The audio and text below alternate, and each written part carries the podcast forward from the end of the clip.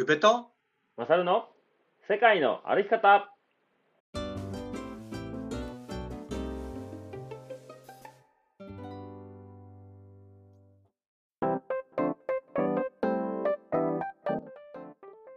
世界の歩き方番組パーソナリティの宇部と。マサルです。この番組は世界一周とロングトレイルの旅をしてきた宇部とマサルが日常の気づきや旅から得たこと学んだこと旅のエピソードを踏まえてお話しする番組でございます。配信は毎週土曜日20時となっております、えー本日9月の17日ですね。よろしくお願いします。よろしくお願いします。はい。じゃあオープニングお知らせからいきましょう。はい。はい、えーカレンダー大作戦と鋸南町オフ会のご案内でございます。はいはい、えーカレンダー大作戦ですね、えー毎回お伝えしている内容と同じでございます。えっ、と、2023年の、えーカレンダーを作ろうということで、えーロングトレイルを歩いた写真を募集しております。で、はいはいえー、と応募の、えー枚数がですね、お一人様3枚まで応募可能となっております。で、期日は10月の16日日曜日までに、えーメールアドレスまで、えーメッセージで、えー画像添付いただければと思います。あと1ヶ月ですか？あと1ヶ月ですね。はい。送り先ね、一応今言っておきますね。はい。えー UBEMASRU2021 アットマーク Gmail.com うべまさる、えー、2021アットマーク Gmail.com で、えーご応募どしどしお待ちしております。どしどしはいお待ちしておりますはい。よろしくお願いします。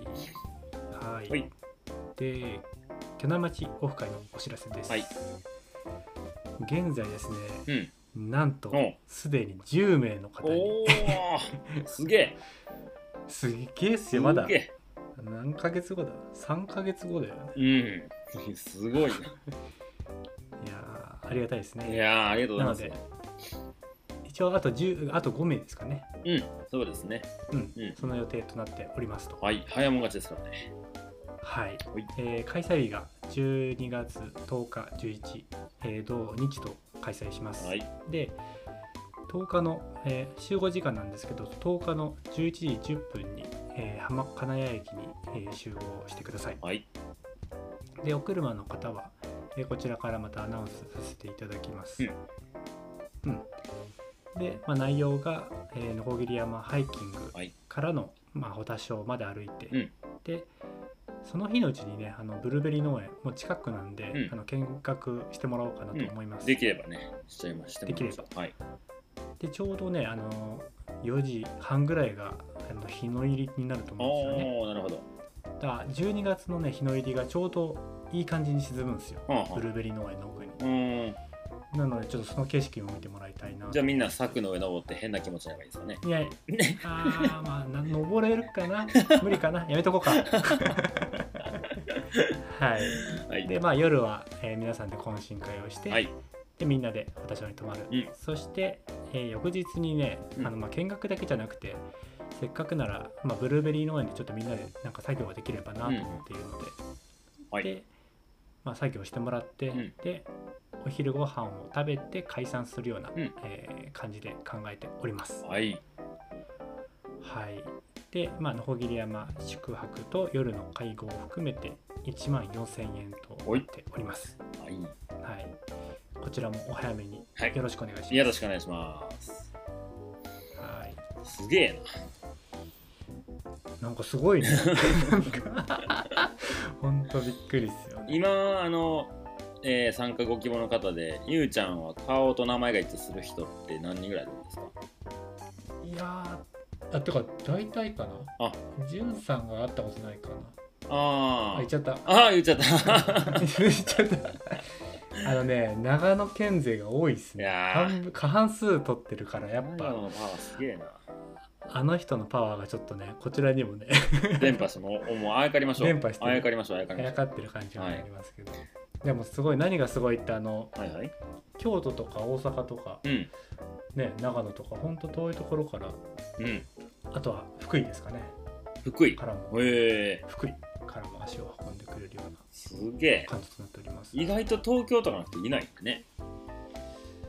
そううね。本当かな？いるでしょ？いや、わ分からんけど、分からんけども。まあねはいはい、はい、あと5枠ですか？個枠ですか、ただまあちょっとね、人数多少何数人はえーお部屋用意できそうなので、まあ、とりあえず15名締め切りですけど、まあ、本当早く連絡いただければもう確実ということですね。そうですね、うん。で今日があの2週分の収録をしようとしているので次回の配信の時はねうん、あの数字がわからないので。そうですね。はい。何とも言えないですけど。はい、わかりました。さてさて、えーどうでしょう、もう本編いきます？本編いきますか？なんか、なんでもない話しますか。あれば。なんかでもない話は結構ありそうですけど。なんでもない浅話そうですね、もう前何話しな、どのタイミングで話したかあんま覚えてないぐらい、なんか、あーでもあれでしょ帰ってきてすぐか。あの奈くんのところに行きますかみたいな。あ、行く前か。行く前でうん。行こうかなと思っておりますみたいなあ行話をってきました、行ってきましたよ。行ってきましたよ。イン。スタで見ました。うん。楽しそうなメンツで。いや、そうなんですよね。えーっと、まあ、ベンさん？世界の歩き方のベンさん、はいと、まあ、純子さん。世界のあ、じゃなくて、旅と言葉や。な。んか乗ったら あの、どこにでも来てくれる純子さんね。はいはい。あの、京都だったから、まあ、いつもよりかは、多分純子さんの行動範囲としては近いのかなって感じですけど。あとはね、あとは直くん周りの人が3人ね、いてましたね。はいはい。うん、なんか本当家近所の子と、でもう一人はね、大学生でその染色を将来こうやっていきたいみたいな子が、まあ直くん染色までやってるしその、うん。えー、と愛を作るところから、えー収穫とかそういうのを勉強したいって言って大学生が来てたのとでもう一人は直くんの知り合いの知り合いみたいな感じのうんその、えー6人で作業したんですかね。はいはいうん。めっちゃ暑かったんよ。本当うん。あとね、もうほんまにちょっと水分足りないぐらい暑くて、本ちょっとやばかったね。でも夕方なん当500ミリリしか持ってかなかったとか。えだからもう事情がよくわからんかったから、なんか、うん。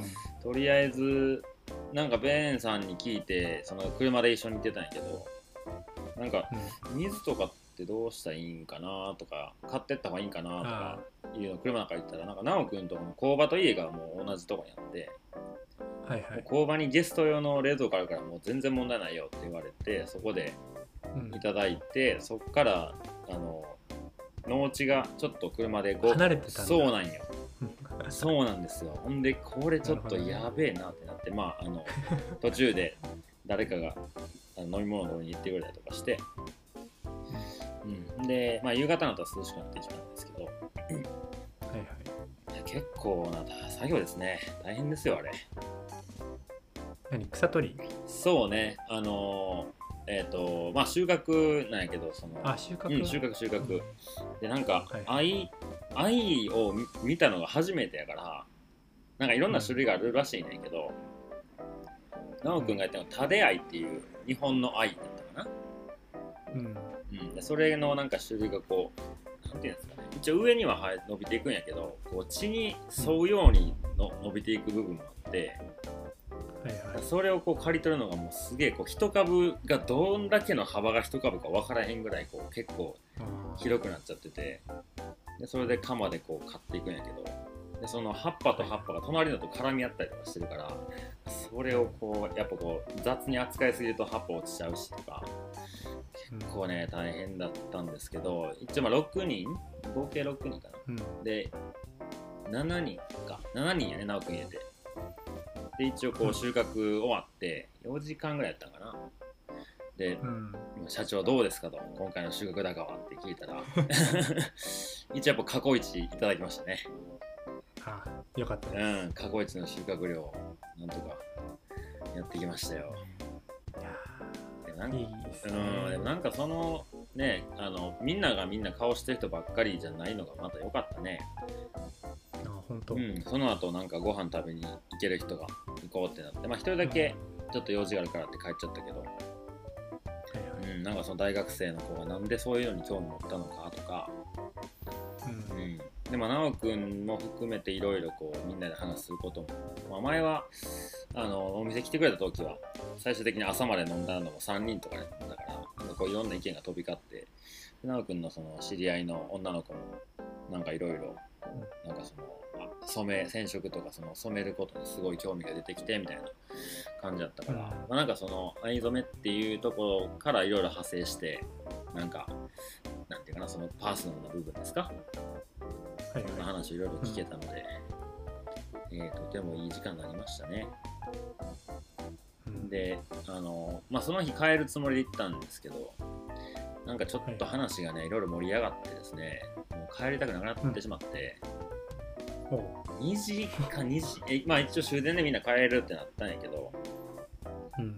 まあ僕と、まあ、ベンさんね、京都の南の方に住んでるから、まあ、車で1時間かかんないぐらいで、だからまあ別に時間気にせんでええやんってなって、そっからね、帰って、まあ11時台に多分、奈くんの家に帰って、そっからいろいろ見せてもらったり、いろちょっと今からこんなことしてみたいなっていう話とか出てきて、2時か2時半ぐらいまでずっとそんなんで、3人でああだこうだ言いながらね、話してましたよ。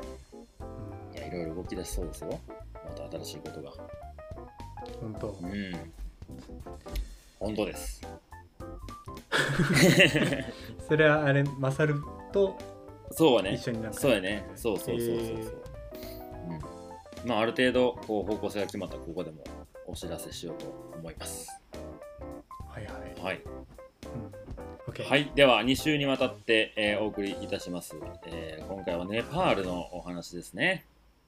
はいはい。えー本日17日はですね、アンナプルナサーキット、アンナプルナベースキャンプの、えーまあ、トレッキングコース、ハイキングコースのお話となります。はいはい。そうですねそれでは本編スタートです。はい、それでは、えーアンナプルナサーキット、アンナプルナベースキャンプの今回お話となります。はいじゃあこれ、まあ、僕もアンナプルナベースキャンプには歩いたことがあるんですけど、まあ、サーキットとベースキャンプ、両方ゆうちゃんも歩いたので、まあ、ちょっとゆうちゃんの方からちょっとご紹介いただけたらなって感じですね。はいはいほい。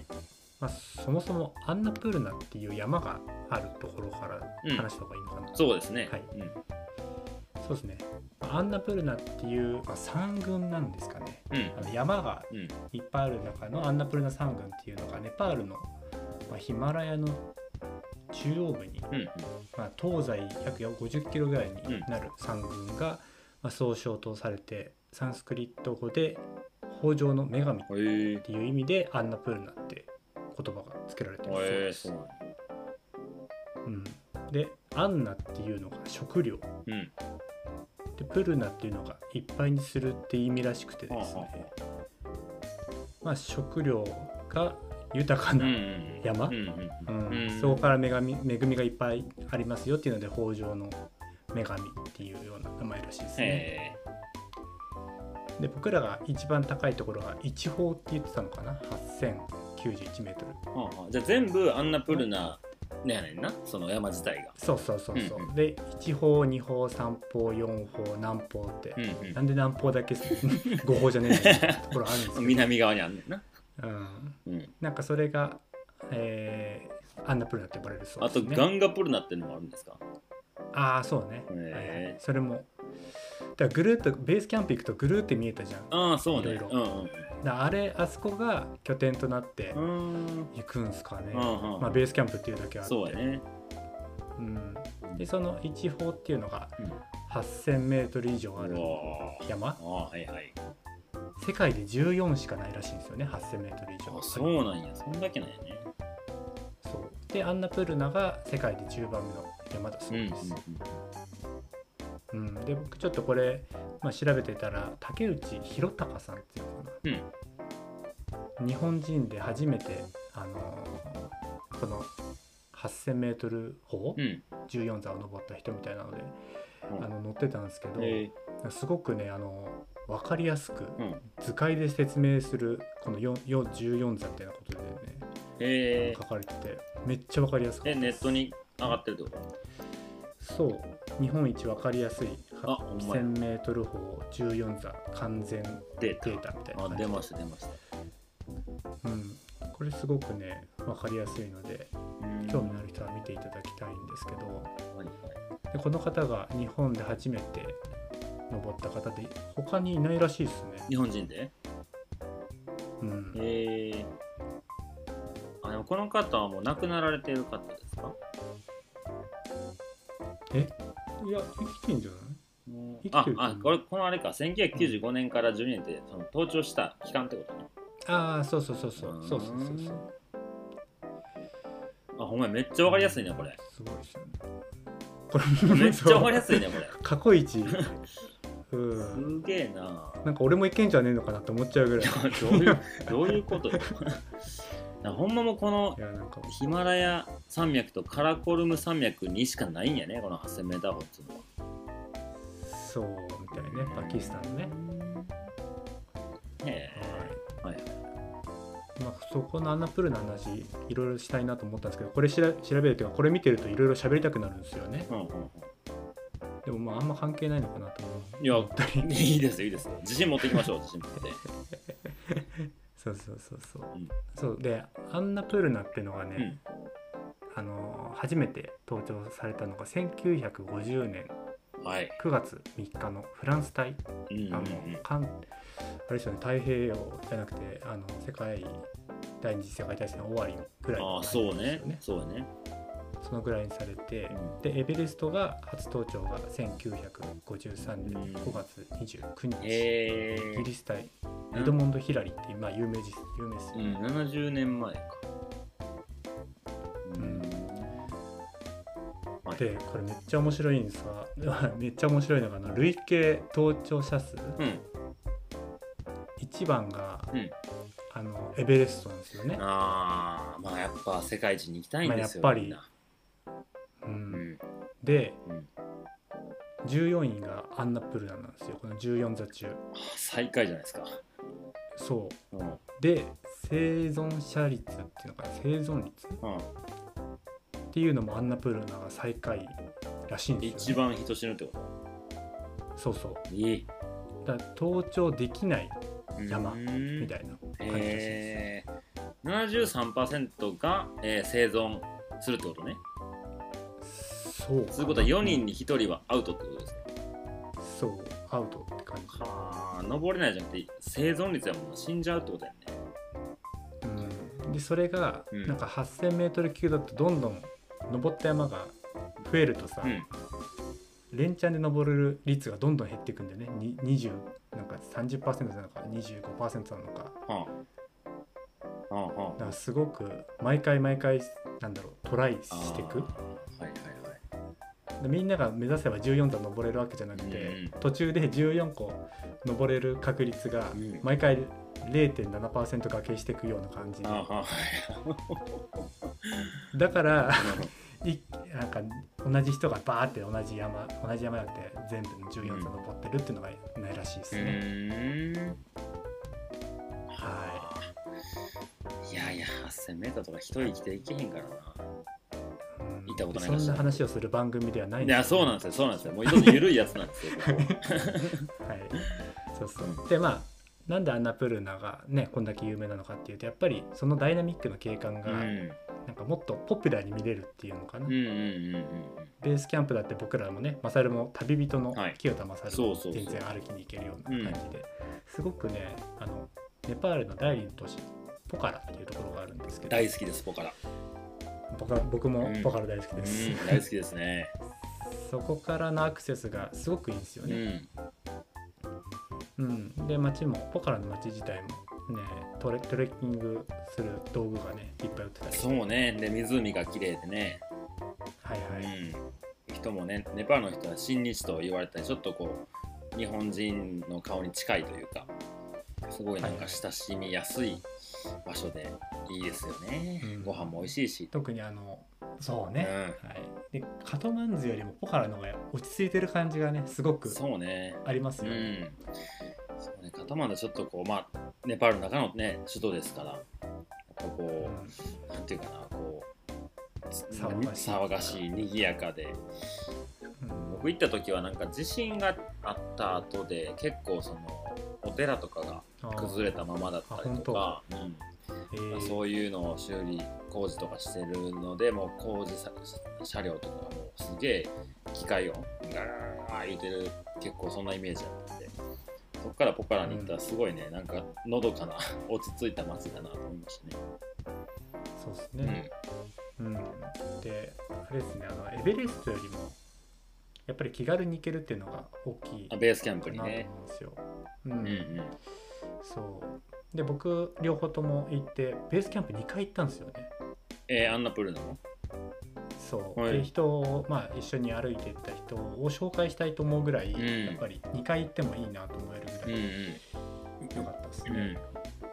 うん。えそれってその何道中が良かったのかそのベースキャンプが良かったのかどっちかうーんうんどうだろうな。なんかでもベースキャンプからの景色をうん。なんかその人にも見せたいとかってあるじゃうんん、うん道中もやっぱりなかなかない感覚うん、うんうん、そのちょっと里山じゃないけどそういうのを歩いてる感覚はいはいはい。が結構あったなと思うんですよ。そうね街をつないでいく歩き方やもんね、そう山を越えて、まあ、村やね。ね。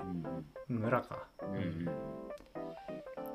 でそなんかうんそこでご飯食べて泊まって次の日あそこの村まで行くぞみたいな感じやからね、そうそう、うん、結構、まあ、僕行ったシーズンはちょっと雨季に入るんちゃうかっていう時期やったからあんま人いなかったから宿も全然空いてたしすごいなんかね、のどかなゆったりした風景の中歩きましたね、そうですね、うん。だからゲストハウスができてたりねあの食事がいっぱい食べれるところがあったり観光地として成り立ってるんだけど、うん。でもそれでもやっぱりそこの暮らす人たちのね生活が垣間見れるっていうのはなかなか他のトレイルではなかったからすごくね、うんうんニュージーランドの次がネパールだったんですよね。一人旅のはいはいはい。トレッキングで行ったの、うんうんだから余計新鮮だったっていうかあこういう感じでなんかハイキングもできるんだみたいな。いや確かに。で最終最ゴールにはあれが待ってるわけじゃないですかダイナミックうんうんな景色が、いうんやそりゃなんか憧れはありますようんね、うん。いや僕なんか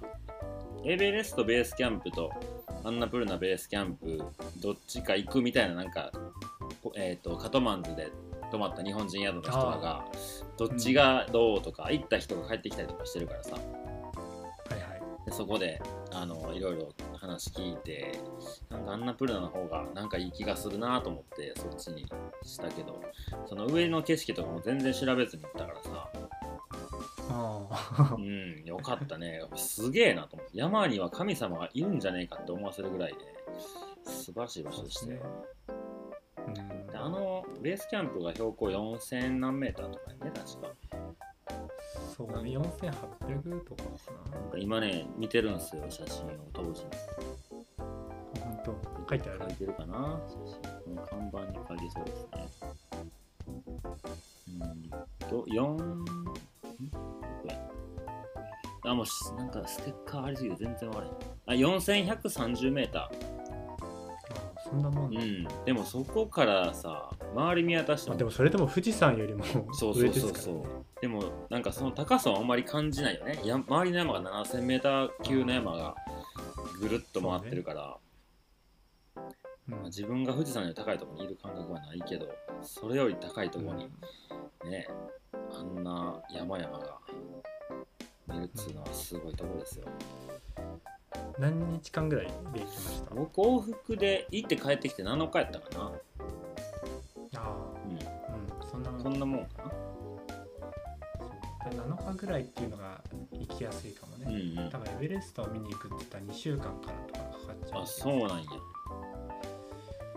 うん。えー、ああいいですね。懐かしいな。えあとあ説明の続きですねいやまあ大体そんなもんもんかなってところですけど、アンナプルナサーキットはねそのアンナプルナをよりなんていうかね外側をぐるって回るようなコースがうんうん。あるんですけど、うん。それがねあのー PCT 歩いたハイカーと一緒に行ったんですよ、ああそうなんやね。そうそう。ああのん？僕の連れのなせああはいはいそう。やねあの世界一周中に僕のインスタグラムとかを見ててくれてフェイスブックとか見ててくれて、ねネパール行くんだったらちょっと僕も合流したいんだけどつって。おおって言ってであ会って一緒に、まあ、エベレストベースキャンプの方も行ったし、その後にこっちの方行ったのかな、そのアンナプルナサーキットも行こうかって、そうでまあ本当にねあの同じベースキャンプまでの道と同じようなうんかんアップダウンが少ないんだけど、うんまあ、街の何設備っていうか、ゲストハウスがあって、食べるところがあって、うん。ちっちゃい町が集落があってっていうようなのは同じ、うん感じで。なんかね僕が行った当時が2016年かな？の11月ぐらいそうねなんですけど。16うん。でそこのタイミングでどんどん新しいゲストハウスができてきたんですよ。えーうんってことはやっぱりなんか観光旅行者がどんどんね増えてきてるからトレッキングをしに、うんうん。だからもうここで一攫千金じゃないけどあなんか事業やってやるみたいな感じであはいはいはい。いうタイミングだったのかなみたいな、あーうんこれは期間でいうとどれぐらいであるの？はまあ10日間1週間10日間ぐらいあだとそんなもんなんやね。うんでもうん。同じようにあれねその村で寝かしてもらってご飯食べてみたいな。そうね、うん。だからもう寝袋寝袋はいる感じ？寝袋はいる感じで、うん宿があれねベッドだけみたいなとこもね。そう。うん。そうそうそうう、ん。ダルバートおかわりしてコネクト4やるっていう。コネクト4は分からんやろ。コネクト4ちょっと調べてほしい。いやいやコネクト4ネパール関係ないんでねネパえうんそそこで初めて知ったんですけどね、うん。コネクト4、まああのボ,、まあ、ボードゲームみたいなもんですわ。う、うん。んどうあのうん？何何？コネクト4の話したがってるな。うん。いやいい。いい。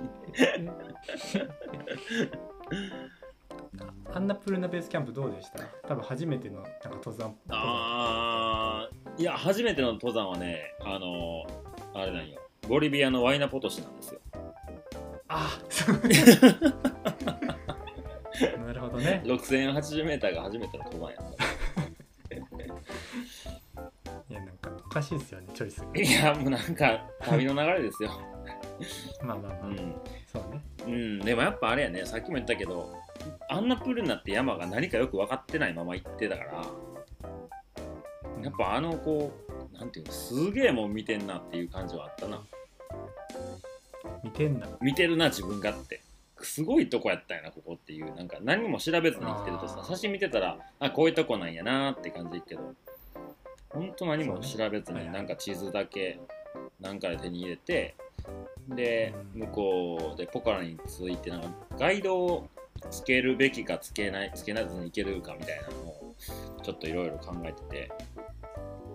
うん。で行ったことないしさ山登りもそういうなんていうのんないやん。そのそれ、えーじゃあな難しいな。ワイナポトシはまあ一応ガイドがいてくれて一緒に行ったからうん。もちろん一人じゃ絶対行けへんし行かんかったけどでも今回ってまあ一人で行ってる人もいててあの会ったことがある人でね、なんかでもその人は山やってたから行けてんのかそれともそうじゃなくても行けんのかとか結構手探りな感じやったんやけどいろいろ見ると一人でも行けるけどガイドつけた方がまあ安全だよねみたいな感じの記事がいろいろ出てきて、まあね、当時そんなに合流できるような旅をしてなかったのでガイド雇うお金あるに使うんやったらなんか違うことに使えるのかなとかちょっと貧乏くさい感じになっちゃってでポカラのバス停でちょっとあのなんか一緒に行けそうなやつおらんかなと思って探してたらちょうど僕の降りたバスの次のバスで日本人が降りてきて男の子がね、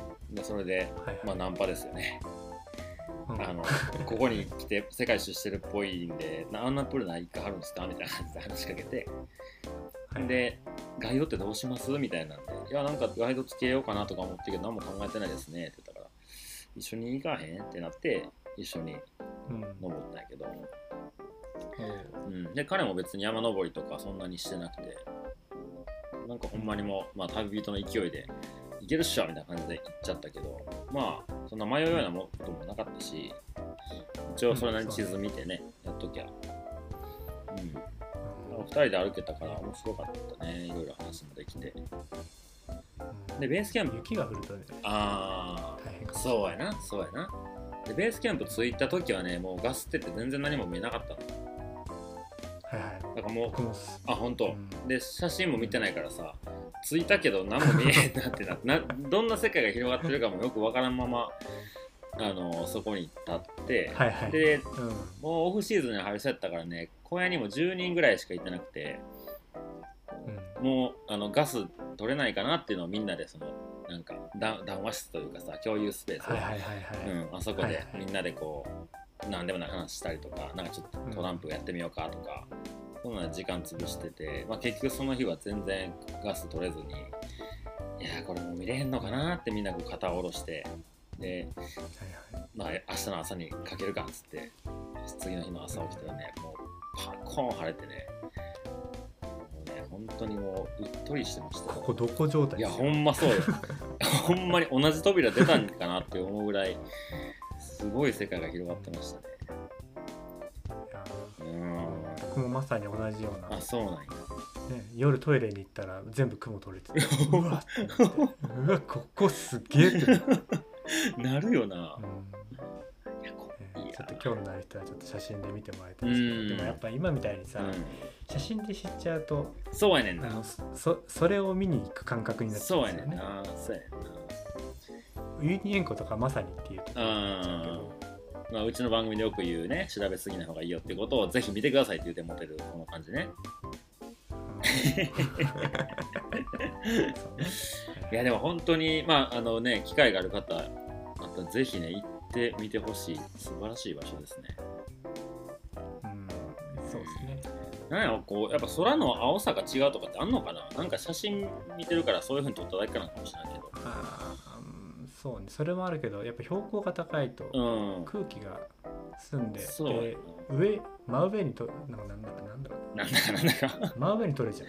あ真上に撮るあはいはいはい。カメラ的に、うんうんただすごく群青の青、うん。うん群青の青って2回同じこと言ってそうね。なんかそれはすごい今写真見てわあ綺麗な。そうでもあれなんですよねそのベースキャンプ行った時と、うん。そのアンナプルナサーキット行った時って、アンナプルナサーキットってそこまでそんな絶景がバンバンあるわけじゃないんですよ。えティリティリロツコだっけ？ティリツォコー、なんかねあの途中にねあの湖があってそこがすげえ綺麗だったなとかはあるんですけど、うん。なんかアンナプルナサーキットの方がよりなんかこれを目的に行ってる感がない旅うに近いんですよね。んなるほどなるほど。トレッキング自体をトロンパスそうトロンパスっていう5400メートルぐらいのところのパスがあるんですけど、うん。峠？むうんうんうん。でそこにタルチョタルチョだっけ？タルチョ。タルチョタルチタルチョ。タルチョがいっぱいあったりして、うんうん。なんかそれっぽくあるけどそこに行くのも別に大変じゃないんですよ。ね、うん。5400のところに行くのも。はいはい。だから本当になんかハイキングネパールのハイキングを楽しむって感覚がすごく心地よかったんですよね、ちなみにですけどこれえーっと、はいはい。2022年の、えーっとアンナプルナのアンナプルナサーキットハイライトトロンパス越えというツアーがございまして、おはい。はいはい。えー日数が12日から13日。で、はいはい、えー13名様限定、えーお添乗員同行というプランがございますが、えー費用の方がですね、えーお一人、えー51万8000円から52万8000円でございます。それはあれですかね飛行機代も込みでゴミやね、多分。全部込みで。いやー、一応10月27日木曜日から11月えー8日火曜日までの13日間はもう募集終了となってますね。うわ すげえな。そうなんですよね。だ僕の 世界一周旅行もそれちょっときっかけあるからね。ちょっとそれ。どういうこと？あのそのツアー2週間のスイスの旅、うん。あのなんだパタゴニアの2週間旅50万う円、ん。これ大人になってお金ができてからうん。60歳70歳になった時に、うん。ね2週間かけて50万払ってっていうのを、うん。なんか毎年の楽しみ、うん。60から70歳ぐらいの楽しみに毎年行くんだったら、今言っちゃった方がコスパ良くないっていうのも すげえあった、いやそれはまさにですよね。それはすげえもう。うん。体力もあるうちにさ、うん。それやっちゃったらさ、うん。ね本当にいくらだろうね。1万2万とかでさ元気そうやな。うんだまあカトマンズから考えてもバス代も知れてるしね。宿も安いし。うん。まあ全でもね面倒なこと全部しなきゃいけないっていうのはあるけどね。その、入山許可とかとさ申請とかさ、はいはいはい。そうね、そうあれめんどくさかったよ。なんかもよう何てるか分からへんしさ、でも20代にそれをやったっていうのはさ今後なんか頑張れるじゃん、うんちょっとうん免疫がついてるってうん、うんいうか、もうちょっとワンランクね上の旅をするとしてうん。もさ、ちょっとケチらずにいいうんとこ泊まるとかしても、うん。なんかそこら辺の経験値っていうのはやっぱ20代とかさ30代とか、うん。まあ、若ければ若い方がうんうん。ねいいのかなと。そうですね。まあこれはね僕らの意見なのでねそうそうそう。皆さん今が一番若いですから年齢は関係なく。そうですね、うん。うん、そうそうそう。そういうこと えこのアン語弊がある。アンナプルナサーキット歩いてる時にさ同じ道歩いてる人っていたの？あーいたいたかな？少なかったっていうかうん。見てないかも、えー、そんなもんなんやな。そう。なんか仲良くなってっていうか本当にナセーニョと2人うんでなんか撮ってたかあ歩いてたかな。うんうん何月？11月 ?11 月。さあ一番ハイシーズンの時だからああそうなんやね。ううんんだすごくね閑散としてた気がする。はいはいはい。でも最後のなんだその出入り口っていうかな、うん。出口の方か。うん。ジョンソンそのトロンパス降りてって車が入ってこれるようなところになったら、はいはいはい、ハイキングしてる人とか結構いたから。ああなるほどえどうだスタートは？ナヤプル？うんナヤプルはね終わりのところかな。でどっからスタートするの？チャメチャチャーメチャーメあチャーメかうーん。かダラパニってところから歩くんですかああありますね。ど横横をねジープが通ってた気がするので、ダラパニ多分かね僕らは。うん。うんうん。そうそう。あ。いやむしろそのベジサハールってところかもしれない。けデジサどそこあは行きました？あそうっすね。マナスルがね途中から近くなったから、うんうんそうそう。多分ベジサハールってところえかー、うんうん。ら歩いて、あジープんながね。感じなんや。うん。あー。あじゃあじゃあ僕えーとそのナヤプルナヤプルに僕は多分行ったんやな。バスで。そうね。で、はいそこから、えーまあまあ、なんてサーキットっていうぐらいから、まあ、ぐるっと回ってるんですけど、その真ん中にこう、アンナプルナはい内園、うん、ない、うん、うん。に入ってったってことか。そうそうそうそう。えー、でもなんかタイミングあったらまた行きたいなって思うぐらい良かった。うん。な。うんうん。そうね。そう。でもそれってあれじゃないですか。なんか誰かに行きたいっていう人を連れてきたいとかっていう気持ちもないですか、ああ、あるあるある。一人でまたその絶景を見に行きたいっていうか、うん。誰かと行きたい。そうなんかね最近それを思ううん、でもサーキットなんか良さそうやな。本当うん、なんかまあ写真でしか見てないけどね。なんか街を通っていく感じがさ、うん、写真だけやから本当はなんか分からへん。すげえいいなって。うんなんか街の感じもやっぱちょうどいいですよね、うんちょっと観光地っていうかそのねハイキングする人で成り立ってる小さい町だから、やっぱり人はいいし、うんうん。うん。うんうん海外のねその、まあ、国内の山登りしてて海外ちょっと歩いてみたいっていう人には、うん。うん、時間が許せば2週間ぐらい許せば気軽に歩けるコースかなとはうん思います、うん11月寒いなやっぱり。そんなことないそうなんや。うんまああのニット帽さえかぶっとく 危ねえ今。今ちょっとオレンジジュース飲んだから危なかった。あのニット帽はダメだよ。ニット帽は。ダメだよねいやみんなかぶってるネパール行った日本人みんなかぶってるよ去年町でかぶってる人はあなただけですよ。そうね冬あれかぶって夏あのベトナムの傘かぶって僕ぐらいですよあのふざけてかぶってんのかなって言われるけどこっちはね真面目本気なんやな。本気 はい、わかりました。本気ということがわかりました。はいそうですね。ですかねはい OK です。うんうんうん、では、うん、今回、こんな感じですかね。もうなんだかんだ40分ぐらいししますので。はいうんうんうん、何か言い残したことはございますか？まとめ的なのはあるんですか？いやまあ今言ったことが全てですしねはい。はいなんか気になった方がいたらぜひ行ってみてくださいっていうところですかねはい。はい OK です。ではまあ、次回も続きますからね。ネパール編。はいはいはい。